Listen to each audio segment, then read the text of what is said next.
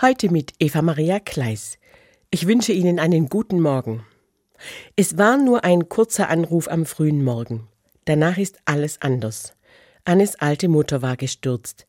Anne ist eine Freundin und erzählt, was sie innerhalb kürzester Zeit organisieren muss. Schon die täglichen Besuche im Krankenhaus sind eine Herausforderung. Außerdem ist schnell klar, dass ihre Mutter nicht weiter alleine in ihrer Wohnung leben kann. Also muss Anne nebenbei noch einen Pflegeplatz suchen.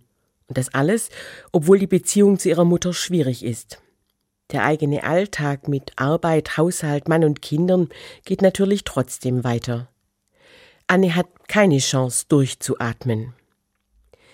Wenn Eltern von einem Tag auf den anderen plötzlich pflegebedürftig werden, dann müssen Angehörige funktionieren, egal wie die Umstände sind. Das ist nur ein Beispiel von vielen, wo das so läuft. Das kann die eigenen Kinder betreffen, die plötzlich mehr unterstützt werden müssen, als man gedacht hat. Das kann im Beruf sein, weil eine Kollegin von jetzt auf nachher ausfällt und ihre Arbeit trotzdem gemacht werden muss. Das kann auch nach einem Umzug oder einer Trennung sein, wenn man sich neu im Leben zurechtfinden muss. Ich habe solche Situationen selbst oft genug erlebt. Zuletzt, als meine Kollegin lange krank war. Ich weiß dann, da komme ich nicht drum herum. Da muss ich durch. Ich schaffe das auch immer irgendwie. Wenn ich Glück habe, gibt es noch jemanden, der sieht, was ich gerade leiste. Aber oft scheint das so normal, dass sich keiner wundert, wie ich das alles bewältige. So hat es auch meine Freundin erlebt, bis ich ihr geschrieben habe, das ist gerade viel, was du aushalten und leisten musst. Ich wünsche dir, dass deine Mutter wertschätzen kann, wie du dich einsetzt. Und wenn sie das nicht macht, wünsche ich dir, dass du selbst würdigen kannst, wie du das alles hinkriegst.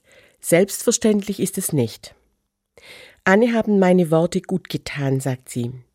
Sie konnte einen Moment innehalten und hat sich auch nicht mehr so schlecht gefühlt, wenn sie das eine oder andere einfach nicht gut genug hinbekommen hat.